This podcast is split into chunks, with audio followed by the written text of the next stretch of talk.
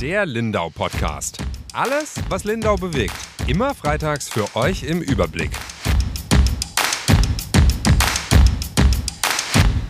Hallo und herzlich willkommen, liebe Lindauerinnen und Lindauer, zu einer neuen Folge unseres Lindau Podcasts. Mein Name ist Ronja Straub, ich bin Redakteurin bei der Lindauer Zeitung und heute bei mir ist eine Gästin, die wir eingeladen haben.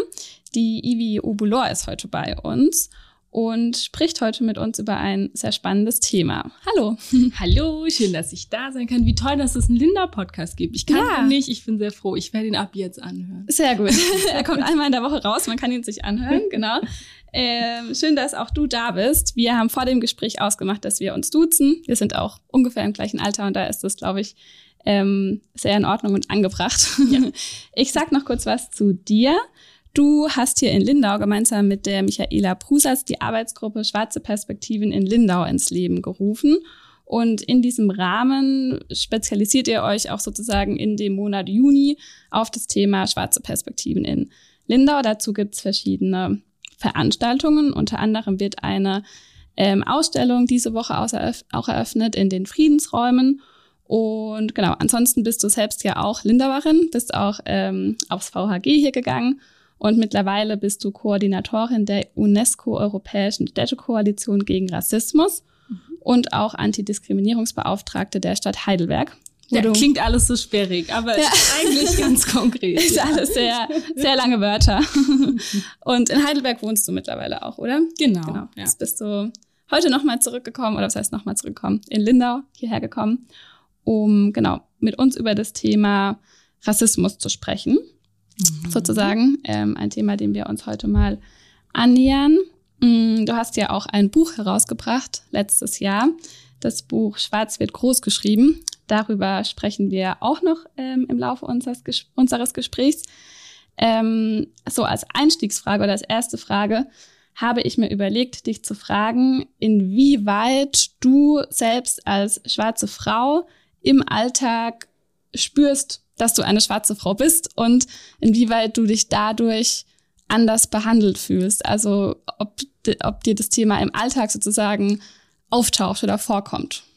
Klar. Also ich glaube, dadurch, dass Rassismus so ein strukturelles Phänomen ist, taucht es im Alltag von allen Personen auf, mal mhm. sichtbarer und mal unsichtbarer. Und um es mal ganz konkret zu machen, es gibt ja total oft diese häufig sehr gut gemeinte Frage, wo kommst du eigentlich her? Mhm. Ich beantworte diese Frage meistens immer mit aus Lindau oder noch genauer gesagt aus Nonnenhorn, das letzte Dorf in Bayern ähm, vor der Grenze. Ähm, und das Interessante daran ist nicht die Frage, sondern was passiert, wenn ich antworte. Weil dann sagen die Leute meistens, nein, also du weißt schon, wo kommst du wirklich her, wo kommen deine Wurzeln her und ich glaube, das zeigt ganz gut, dass so eine Frage, die oft eigentlich gut gemeint mhm. ist, mich und vor allem, als ich sehr, sehr jung war und das nicht greifen konnte, immer als irgendwie anders und nicht von hier ähm, platziert hat. Mhm. Und es gibt ganz viele Diskussionen um diese Frage, dass sie ja. überhaupt nicht schlimm ist. Und die Frage ist, glaube ich, auch nicht so schlimm, aber ich finde es total spannend, wenn man überlegt, wem stellt man diese Frage und warum. Weil was die Leute oft eigentlich fragen, ist, warum bist du schwarz? Mhm. Und manchmal finde ich es eigentlich praktischer, wenn sie es mir so sagen würden. Und das sind so, so kleine Beispiele. Aber natürlich fängt es auch an in der Schule. Was lernt man? Wessen Geschichte lernt man? Ist man repräsentiert in den Büchern? Die man liest. Also ich hatte leider nicht das Glück, in den Bibliotheken jetzt in Linda und im Umkreis so viele Bücher zu finden mhm. als kleines Mädchen, wo ich auch andere schwarze Mädchen ähm, sehen konnte und dadurch auch meine Identität und mich selber da drin wiederfinden konnte, das sind für mich alles Sachen, die total wichtig sind. Und ich glaube, ich finde es immer so schade, dass ähm, diese Frage so am Anfang steht, weil das passiert total oft, dass Leute, die Rassismus erfahren, immer als Einstieg erstmal erklären müssen, wann mhm. und wo sie den erfahren. Mhm. Ähm, und ich würde mir eigentlich wünschen, dass man genau das nicht mehr muss, mhm. weil es gibt genügend Zahlen, Statistiken, Forschung, die ganz genau zeigen, wo Rassismus passiert. Es gibt zum Beispiel den Afrozensus. Das ist super cool, dass zum ersten Mal, dass Deutschland ähm, gefragt hat, wie geht's den schwarzen Menschen hier. Das ist ein ganz riesen mhm. Report darüber. Und ich, ich verstehe total, warum du das fragst. Mhm. Ähm, ich glaube, es passt aber auch in so ein Muster von, man muss sich erstmal erklären. Ja. Ähm, und ich glaube, in Lindau habe ich in meiner Jugend was erlebt, was ich heute so rückblickend als farbenblind bezeichnen würde. So, mhm. wir sind ja alle gleich und du bist ja sowieso eine von uns und mhm. wir sehen gar keine Farben. Mhm. Und das ist was, was mir auch jetzt, ich arbeite viel als Antirassismus-Coachin und Beraterin auch, ganz viel begegnet.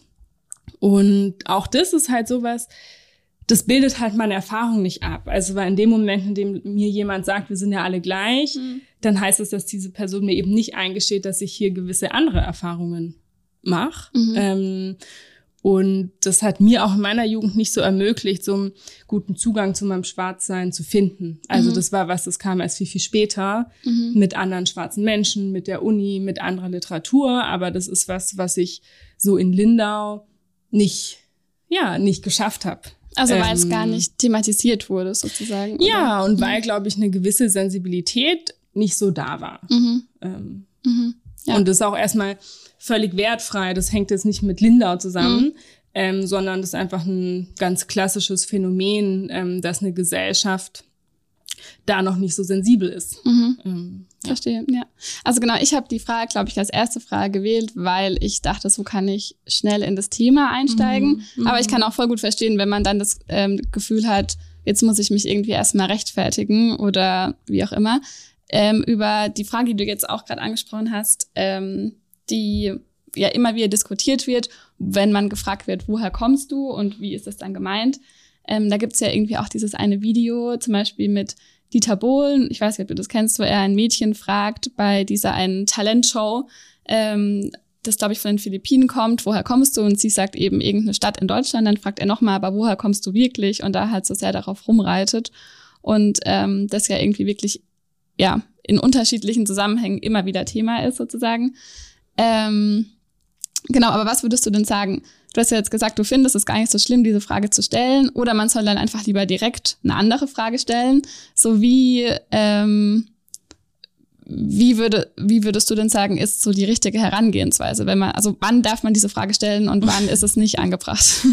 Also ich bin leider keine Freundin von diesem darf man und darf man mhm. nicht, weil ich glaube, das ist so eine Sehnsucht nach einfachen Lösungen. Man mhm. darf jetzt das und das darf man nicht. Und ja. dann gibt es ja auch viele Menschen in unserer Gesellschaft, die so Angst haben vor diesen Verboten und man darf irgendwie gar nichts mehr sagen. Mhm. Und ich finde es eigentlich viel, viel wichtiger, da so ehrlich zu sich zu sein und zu überlegen, warum stellt man denn jetzt diese Frage? Mhm. Ähm, und wie wichtig ist es tatsächlich von der Person, die ich vielleicht gar nicht kenne, was super Persönliches zu erfahren. Oft mhm. stehen da ja Fluchtgeschichten auch dahinter, oft steht da auch Trauma hinter dieser Frage. Ja. Und dann trifft man jemanden auf der Straße und wünscht sich, dass man sich einmal praktisch nackt macht, mhm. mal kurz im Vorbeigehen.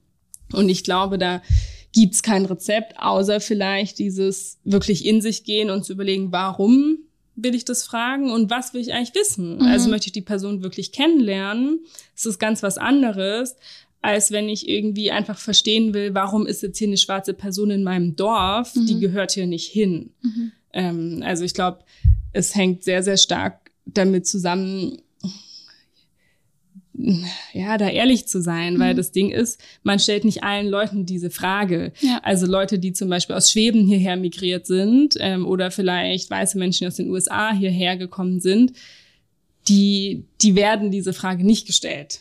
Und mhm. dafür gibt's Gründe. Mhm. Ähm, und wenn mir dann Leute sagen, ja, das hat ja nur mit Interesse zu tun, dann kann ich das ganz klar verneinen, ähm, weil es hat auch was damit zu tun, dass man als anders wahrgenommen wird ähm, und sich rechtfertigen muss. Mhm.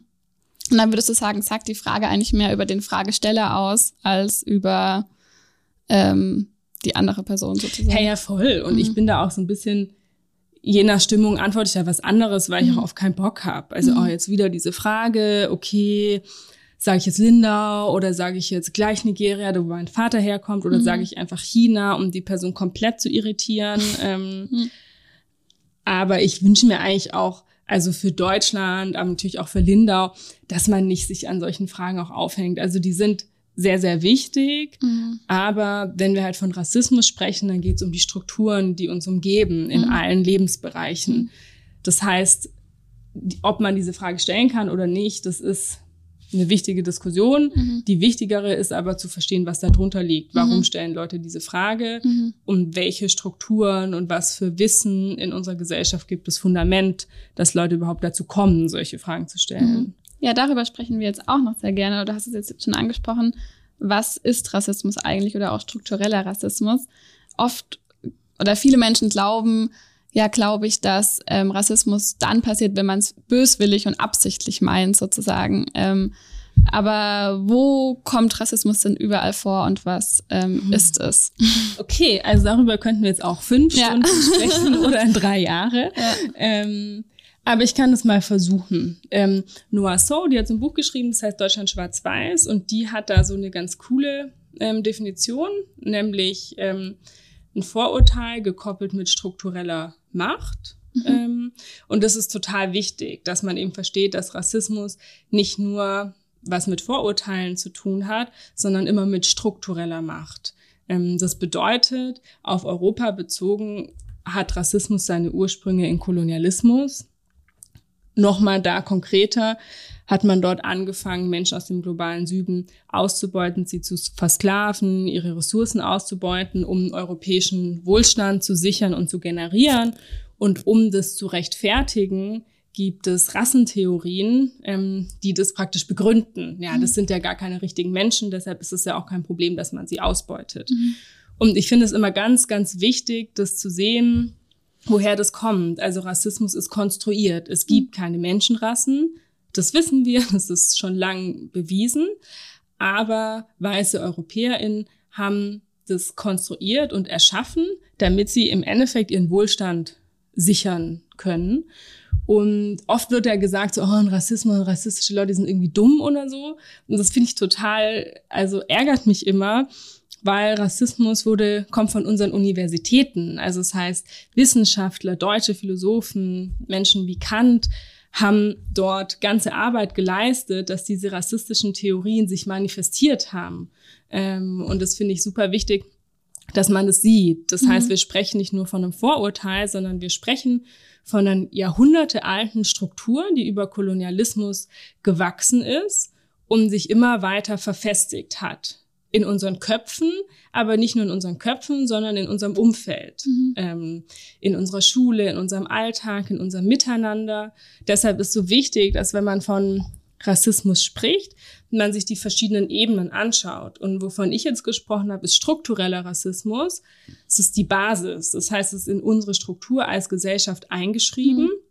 weil wir eben den Kolonialismus hatten. Dem kommen wir da nicht mehr raus. Ähm, und darauf basierend gibt es institutionellen Rassismus. Das heißt, es gibt Institutionen wie Schulen, wie Polizei, verschiedene andere Institutionen, die auch Rassismus reproduzieren oder mhm. den verfestigen.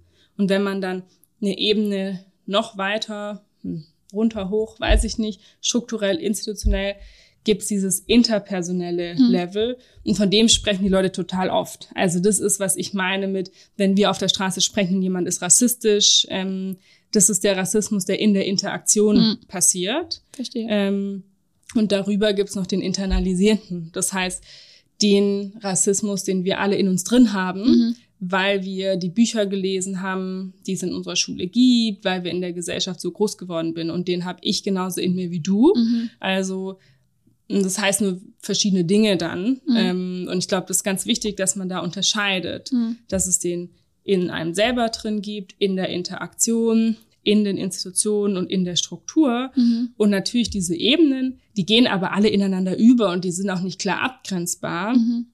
Aber wenn man das halt so fassen kann, dann sieht man ja auch, dass es nie nur reicht, eine Ebene zu adressieren, sondern dass es total wichtig ist, eben die Institutionen wie eine Schule, aber auch wie eine Stadt, eine mhm. Stadtverwaltung nicht aus dem Blick zu nehmen. Ja. Ist das auch so ein bisschen das, was ihr mit den schwarzen Perspektiven in Lindau sozusagen vorhabt, dass man da auch verschiedene Adressaten hat, die man ja ansprechen möchte oder worauf man Aufmerksamkeit aufmerksam machen möchte? Ja, auf jeden Fall. Ich glaube, Lindau ähm, ist für mich immer so ein Sehnsuchtsort gewesen ähm, und da ist auch ja, vieles ist schön in Lindau, der See ist schön, die Berge sind toll und oft übersieht man dann gewisse Dinge. Mhm. Ähm, und es gibt auch in Lindau ähm, koloniale Spuren. Also Oft denkt man nur, so große Handelsstädte wie Berlin oder Hamburg haben das mit Kolonialismus zu tun, aber das ist nicht der Fall. Mhm. Ähm, und das wollen wir aufzeigen. Also man sieht es, es gibt deutsche Soldaten aus Lindau, die zum Beispiel im Kolonialkrieg gekämpft haben. Es gibt ähm, verschiedene Handelsbeziehungen von einzelnen Händlern, die mit Tabak und all diesen Dingen ähm, hier gehandelt haben auch. Das heißt, Kolonialismus ist nicht so ein abstraktes Konstrukt, mhm. sondern den kann man wirklich sehen und seine Spuren, wenn man durch die Stadt geht und wenn man schaut, was gibt's hier für Leben, wem haben die mal gehört, ähm, hier gibt's einen Tabakladen, wo kam denn das alles her? Das heißt, es geht schon auch darum, koloniale Spuren hier sichtbar zu machen. Mhm. Aber natürlich geht's auch darum, ähm, an Schulen, an ganz verschiedenen Einrichtungen zu sensibilisieren mhm. für Rassismus, aber wie wir es jetzt eben auch machen, für schwarze Perspektiven. Also weil es geht ja immer um beides. Es geht darum, dass natürlich weiße Menschen Rassismus reflektieren, aber es geht auch immer darum, zum Beispiel schwarze Perspektiven oder andere von Rassismus betroffene Menschen sichtbarer zu machen. Mhm. Also weil schwarze Menschen zum Beispiel gibt es schon seit ganz, ganz vielen Jahrhunderten in Deutschland und deren Geschichte wird oft unsichtbar gemacht. Mhm. Und da wollen wir ein Stück weit gegensteuern. Mhm. Und natürlich würde ich mich auch freuen. Ich habe damals den Arbeitskreis Schule und Rassismus angestoßen.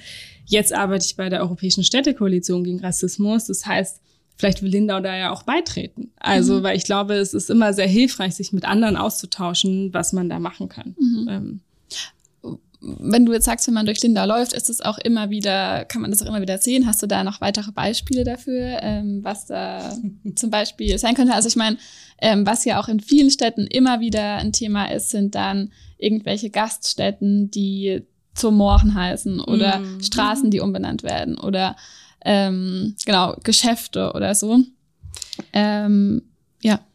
Genau. Also ich glaube, so zum Beispiel das M-Wort ist so ein klassisches Phänomen, was man auch in Lindau ganz viel sieht. Sieht man auch ähm, zum Beispiel jetzt im Wappen von der Familie Haider. Ähm, also es gibt da wirklich verschiedene ähm, naja, also verschiedene Spuren, die man sich halt genau angucken muss. Der Charlie Schweizer hat das angefangen, mit dem arbeiten wir da eng zusammen und mhm. wollen das auch so ein Stück weit besser noch aufarbeiten. Mhm. Aber das wäre jetzt mal so ein ganz konkretes Beispiel. Mhm. Und ähm, gerade wenn wir uns jetzt halt diese die Handelsbeziehungen anschauen, mhm. also da gibt's auch ähm, zum Beispiel ganz explizite Handelsbeziehungen mit Venezuela, aber auch mit verschiedenen afrikanischen Ländern.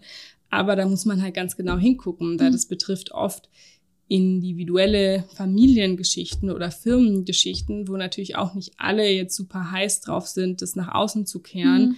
Deshalb glaube ich, ist mir jetzt gerade gar nicht so daran gelegen, das alles so mhm. einmal aufzuzeigen, sondern eher, dass wir uns auf so einen Weg machen wollen, wie man das gut machen kann, mhm. ähm, damit es auch greifbar wird. Mhm, verstehe. Jetzt hast du gerade eben auch schon kurz noch die Schule angesprochen. Ähm, was hättest du dir, oder jetzt rückblickend sozusagen, was hättest du dir damals ähm, gewünscht, oder genau, wahrscheinlich damals ja nicht, aber jetzt rückblickend auf die ähm, Schulzeit damals gewünscht, wie man das Thema mehr hätte in der Schule thematisieren müssen. Oder du hättest, hattest jetzt auch schon gesagt, in den Schulbüchern oder allgemeinen Büchern sind dann schwarze Perspektiven gar nicht vorgekommen oder mhm. waren gar kein Thema. Was müsste sich da ändern? Ja, ich habe ja selber Lehramt studiert mhm. und man kann dieses Studium abschließen, könnte dieses Studium abschließen, ohne dass man eigentlich wirklich zu diesem Thema sich weiter und fortbilden muss. Also mhm. Also weil das natürlich ein total essentieller Punkt, dass Schulen in Lindau, aber auch im Rest der Welt Lehrkräfte brauchen, die da Kompetenzen haben. Weil ich mhm. glaube, es ist total wichtig, dass wir nicht mehr von irgendwie so einer kleinen Minderheit sprechen, sondern es gibt total viele Menschen in Deutschland, die haben eine Migrationsgeschichte. So ist unsere Lebensrealität. Mhm. Und dann brauchen wir Lehrkräfte, die diese Kompetenzen mitbringen. Ähm, ich glaube, das ist einfach eins, dass man sich da die Lehramtsausbildung anschauen muss und gucken muss, wo, wo kann man danach justieren. Mhm damit es eben nicht mal so ein Extrawissen ist, sondern halt eins, was zur Basis mit dazu gehört. Und das Gleiche bei Schulbüchern. Natürlich ähm, müssen Verlage und tun sie auch schon daran arbeiten, wessen Geschichten werden da abgebildet und warum wird denn die deutsche Kolonialgeschichte oder die deutsche Kolonialvergangenheit ähm, Und der Völkermord an den Herero Nama wird ja eigentlich überhaupt thematisiert oder gar nicht und warum nicht. Also ich glaube, das sind solche Ansatzpunkte und dann natürlich aber auch ganz konkret mh, mm, auch Empowerment-Angebote. Das heißt auch für junge Menschen, die von Rassismus betroffen sind, explizite Angebote, wo sie in geschützten Räumen über ihre Erfahrungen sich austauschen mhm. können oder ich nenne es jetzt mal Role Models, so Räume, wo sie eben auch andere, zum Beispiel schwarze Menschen sehen, mit denen sie in Austausch gehen können. Mhm. Also das ist mindestens genauso wichtig wie Rassismus-Sensibilisierung an der Schule. Mhm. Ähm, und ich glaube, das ist also oft ist es ja so, dass man dann denkt, oh, da war jetzt so ein rassistischer Vorfall in der Klasse. Und natürlich auch auf die muss man eingehen und dafür braucht man aber eben geschultes Personal. Mhm. Aber es sind halt nicht nur diese interaktiven Sachen, sondern es sind auch die Schulbücher, es ist auch der Lehrplan, es sind auch die Lehrkräfte, es ist eben strukturelles Phänomen mhm. und da ist keine Schule mit ausgeschlossen. Und wenn man sich Schule ohne Rassismus nennt, ähm, ich würde es vielleicht eher Schule gegen Rassismus nennen, weil wenn man davon ausgeht, dass Rassismus ein strukturelles Phänomen ist, kann man sich da auch nicht so einfach von los mhm. sagen. Aber dann ist eben wichtig, dass man sich immer wieder dafür einsetzt und sich nicht da so ein Schild hinbaut, ähm, sondern eben was macht. Und es freut mich total am VHG, dass da einfach auch nach zehn Jahren super viel passiert und dass da auch eine Sensibilität da ist. Mhm, verstehe. Ähm, jetzt hat das Thema oder die Bewegung Black Lives Matter ist ja schon so das Thema nochmal sehr in die Mitte der Gesellschaft, Gesellschaft gerückt, würde ich sagen, oder hat da ein Augenmerk mm. drauf gelegt. Inwieweit würdest du sagen, hat das jetzt schon was gebracht oder ähm, ja zu einer Verbesserung beigetragen und inwieweit eigentlich auch wieder gar nicht? Also ähm, oder kann man das überhaupt einordnen, wie weit wir sind sozusagen und was da aber auch noch passieren muss sozusagen? Mm.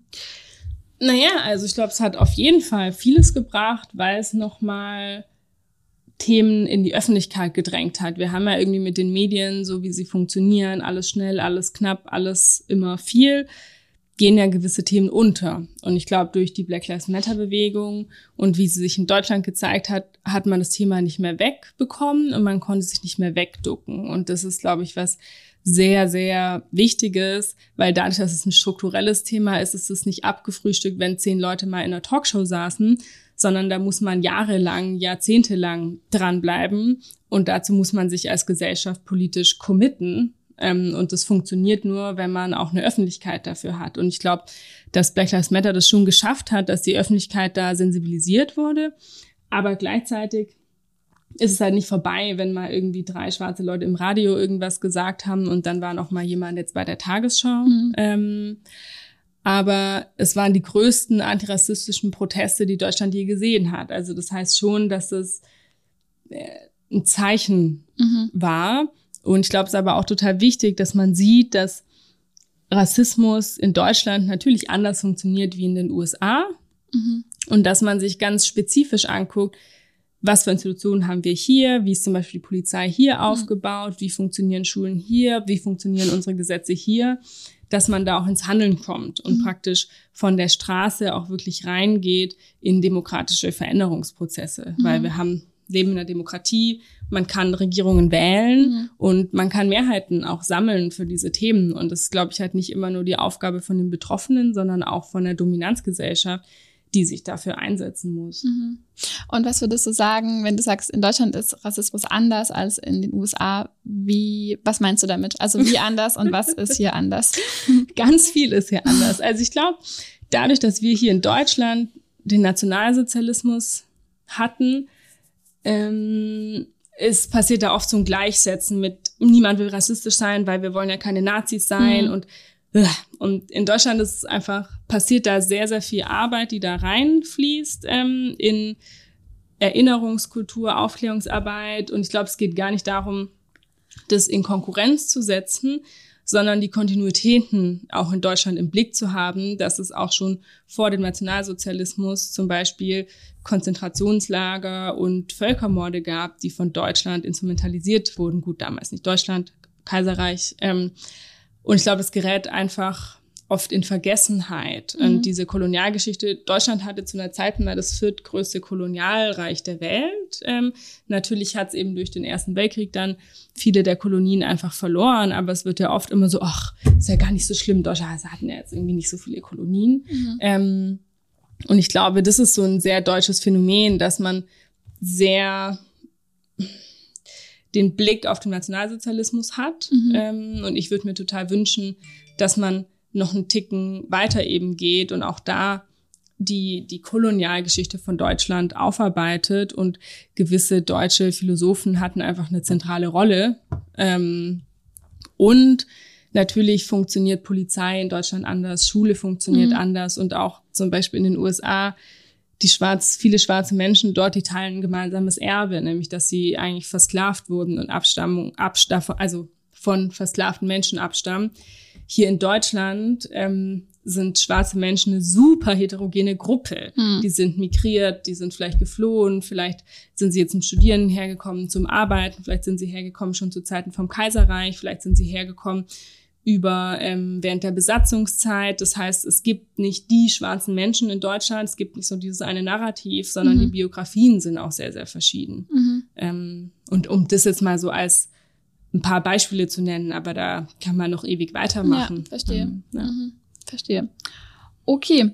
Ähm, na, dann sprechen wir noch kurz über dein Buch, das ähm, Schwarz wird großgeschrieben 2021 herausgegeben mhm. von dir wo viele Autorinnen und Autoren ähm, ja, Perspektiven aus ihren Lebensrealitäten sozusagen wiedergeben. Du mhm. kannst es äh, gleich auch gern selbst nochmal in eigenen Worten erzählen. Ähm, genau gelesen habe ich oder so ähm, wird es auch oft beschrieben, dass eben, ähm, ich glaube, 20 Leute waren es, die mhm. mitgeschrieben haben.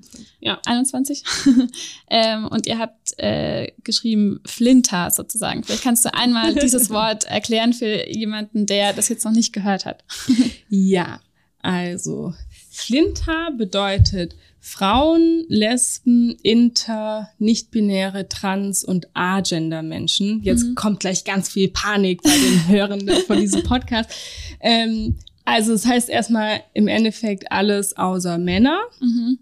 Und uns ist total wichtig, ähm, mit dem Buch eben intersektional zu arbeiten. Intersektionalität bedeutet, dass man als Mensch eben verschiedene Erfahrungen macht, die einen ein. Also ich bin nicht nur schwarz, sondern ich bin auch eine Frau. Mhm. Und wenn es um Diskriminierung geht, dann wirken diese beiden Kategorien zusammen. Mhm. Ähm, und gerade in der schwarzen Bewegung in Deutschland waren es insbesondere Frauen und Lesben, die diese Bewegung vorangebracht haben. Mhm. Ähm, das heißt, es war eine sehr bewusste Entscheidung, in diesem Buch insbesondere diese Perspektiven ins Zentrum zu stellen. Das hat auch erstmal wieder nichts damit zu tun, dass man irgendwen ausschließen oder verärgern möchte, sondern dass man was ganz Bestimmtes ins Zentrum heben will, mhm. was sonst oft von der Gesellschaft übersehen wird. Mhm. Also absichtlich darauf praktisch den Fokus legen, was sonst eben, wo sonst eben kein Fokus drauf Genau. Mhm, ja. Verstehe. Mhm. Entschuldigung. Nee, nee, also, nee, das, also genau. Und genau da haben sozusagen 21 äh, Autorinnen und Autoren in diesem Buch ihre Perspektiven sozusagen dargestellt. Ähm, genau, jetzt die Ausstellung, die diese Woche ja in den Friedensräumen eröffnet wird, ähm, Home Story Deutschland heißt sie. Ähm, da wird es auch um dieses Thema sozusagen gehen, ähm, von verschiedenen Menschen, verschiedene Perspektiven. Ähm, vielleicht kannst du noch kurz sagen, warum dir das wichtig ist, dass äh, dieses Thema eben auch nach Lindau kommt und ähm, genau, warum du dafür auch sozusagen hier bist oder was du damit ähm, ja ähm, sagen möchtest. Mhm. mhm. Also ich glaube, das ist im Endeffekt auch das, was mir wichtig ist an dem Buch, mhm. dass antirassistische Arbeit eben auch heißt, etwas für schwarze Menschen zu machen. Mhm. Unser Buch ist von schwarzen Menschen für schwarze Menschen. Da fühlen sich auch sehr, sehr viele vom Kopf gestoßen. Mhm. Und jede weiße Person kann dieses Buch lesen, sie kann total viel lernen, aber ich habe zum Beispiel in meiner Kindheit und Jugend nie die Erfahrung gemacht, dass ein Buch explizit mhm. für mich geschrieben wurde. Das habe ich nie die Erfahrung gemacht. Mhm. Und das ist aber ganz was anderes, wenn ein Buch eben für mich gedacht ist und nicht für ein weißes kleines Kind. Mhm. Und ähm, das ist was, was wir uns mit diesem Buch wünschen, dass wir es von uns für uns geschrieben haben und alle sind eingeladen, das zu lesen. Ich habe so viele Bücher gelesen, die nicht an mich adressiert wurden mhm. und ich mir geht's nicht schlecht deshalb. ähm, Aber es ist halt dieser Perspektivwechsel, der Mhm. total wichtig ist, weil um vielleicht den Kreis zu schließen, wenn du dich an Anfang erinnerst, hatte ich ein bisschen das Gefühl, ich muss mich da erklären. Mhm. Und genau dieses Gefühl gibt das Buch mir nicht. Mhm. Also weil das Buch ist eben kein so ein Einsteigerwerk für Antirassismus, sondern das ist ein Buch für Menschen, die schon verstanden haben, dass schwarze Menschen verschiedene Erfahrungen machen. Mhm. Und um die geht's da. Wenn jetzt jemand sich mit Rassismus beschäftigen will, dann kann ich Bücher von Tupoka Ogette und Alice Hastas wärmstens empfehlen, Mhm. weil die haben das zum Ziel Mhm. wir verfolgen mit dem mit unserem Buch ein anderes Ziel. Ähm, und da knüpft halt auch die Ausstellung an, weil Home Story Deutschland stellt auch die Biografien von verschiedenen schwarzen Menschen über jetzt schon lange Zeit hinweg ins Zentrum, wo man eben sehen kann, dass Schwarzsein und Deutschsein sich nicht ausschließen und zwar nicht erst seit gestern, sondern seit vor, vor, vor, vor, vor, vor gestern. Ähm, und so hängen die beiden eigentlich zusammen. Nur, dass wir natürlich mit unserem Buch uns jetzt auf Aktuelles, na, sehr junge Menschen Perspektiven beziehen und die Ausstellung geht noch weiter in die Vergangenheit. Und ich wünsche mir das für Lindau sehr, dass da eben der Blick ein bisschen geweitet wird und dass man sieht, dass schwarze Geschichte auch Teil von dieser Stadt ist. Es gibt viele schwarze Menschen, die in Lindau leben. Ähm, und ich also hoffe einfach, dass wir da so einen Prozess anstoßen können, dass das nicht verloren geht und dass man nicht jetzt wieder nur ein Event macht, sondern dass man eben auch langfristig an dem Thema dran bleibt. Mhm. Verstehe. Sozusagen, dass sich ähm, langfristig etwas ändert im besten Fall. Genau, und langfristige Veränderung muss ja immer irgendwo anfangen. Mhm. Ähm, und ich hoffe, dass wir jetzt mit dieser Arbeitsgruppe wollen wir auch langfristig aktiv werden. Und ich hoffe, dass da auch noch viele Menschen sich anschließen, dass wir da einen guten Grundstein legen konnten. Mhm. Ähm, und ebenso von diesem Narrativ, man ist eine Schule ohne Rassismus, auch rausgeht in die Stadtgesellschaft und so diesen geschützten Raum der Schule verlässt ähm, und auch reingeht in andere Orte in Lindau. Habt ihr da schon konkrete Pläne auch, was sich da der Arbeitskreis noch ähm, vorgenommen hat? Ja, wir würden gerne so einen kolonialgeschichtlichen Stadtrundgang erarbeiten, dass man auch wirklich das greifbar macht. Mhm. Ähm, das ist zum Beispiel ein ganz konkretes Projekt, was wir Mhm. gerne umsetzen würden. Okay, verstehe. Also eines von anderen Sachen, die dann wahrscheinlich auch noch folgen werden. Die Ausstellung, über die wir jetzt gerade gesprochen haben, die ist bis zum 24. Juli in den Friedensräumen in der Villa Lindenhof in den Laubertschachen zu sehen. Und ähm, genau, eröffnet wird sie diese Woche, wie gesagt. Ähm, ja, also ich habe meine Fragen abgehandelt, sozusagen. Ähm, ich fand es sehr interessant, ähm, bin auch schlauer geworden an ähm, vielen Stellen. Vielen Dank, dass du dir ähm, die Zeit genommen hast und ähm, mit mir darüber gesprochen hast.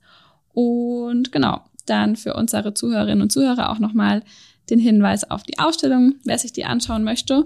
Und ähm, ansonsten wünsche ich allen eine gute Woche und hoffe, dass wir uns dann beim nächsten Mal im Lindau Podcast wiederhören. Und dir auch alles Gute und vielen Dank. Darf ich doch eine Sache sagen? Auf jeden Fall.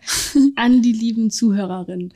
Also, weil ich glaube, dass ich, also ich arbeite ja total viel mit Menschen, die sich zum ersten Mal mit dem Thema beschäftigen und Mhm. vielleicht sind es auch viele, die gerade zuhören. Und ich wünsche allen ganz viel Mut, weil Mhm. ich sehe, dass es super unsicher macht. Man weiß nicht mehr, was darf man jetzt sagen, wo darf man jetzt hingehen, welche Frage darf man jetzt stellen. Mhm. Und die Unsicherheit ist voll wichtig, Mhm. weil die brauchen wir, dass sich Sachen auch verändern Mhm. können und die ist auch überhaupt nicht schlimm. Mhm. Deshalb wünsche ich uns, wünsche ich Lindau, dass Lindau da Mut zeigt Mhm. Und auch mit ein bisschen schwierigeren Themen, wo man vielleicht ja unsicher wird, gut umgehen kann. Ja, sehr gut, dass du noch gesagt hast. ähm, ich hatte nämlich tatsächlich das mir auch noch überlegt gehabt, oder ich hatte auch einen Vortrag mir von dir angeschaut zu, Mm. zu dem Thema. Stimmt, genau. Ähm, wo du auch über das Thema gesprochen hast. Ist es auch was, was für dich als, ähm, genau, in Heidelberg wahrscheinlich auch ähm, ein Thema ist, oder? Als, ähm, also, also als Antidiskriminierungsbeauftragter der Stadt Heidelberg hast du da auch damit zu tun, sozusagen?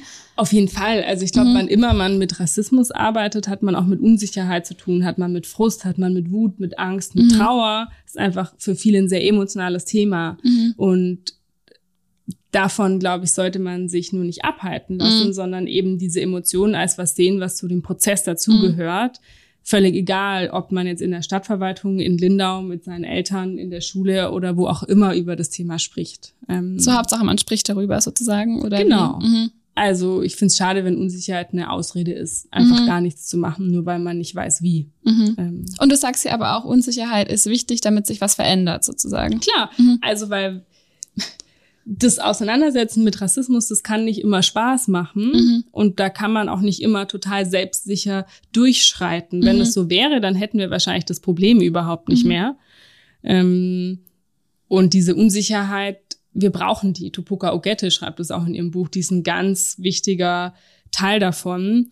Und dann braucht man eben Menschen, Institutionen, Bücher, Gesetze, die versuchen, da einen Weg raus Mhm. anzubieten und dann wieder so einen sicheren Boden. Aber wir müssen bekannte Gewässer erstmal verlassen, Mhm. sonst geht's nicht voran. Mhm. Ähm, und ich glaube, das war mir wichtig, am Schluss das nochmal mit reinzubringen. Ja, sehr gut. Vielen, vielen Dank und danke, dass du bei uns warst. Gerne. Und dann verabschieden wir uns. ja. Tschüss. Tschüss.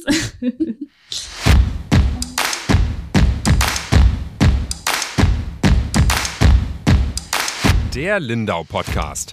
Alles, was Lindau bewegt. Immer freitags für euch im Überblick.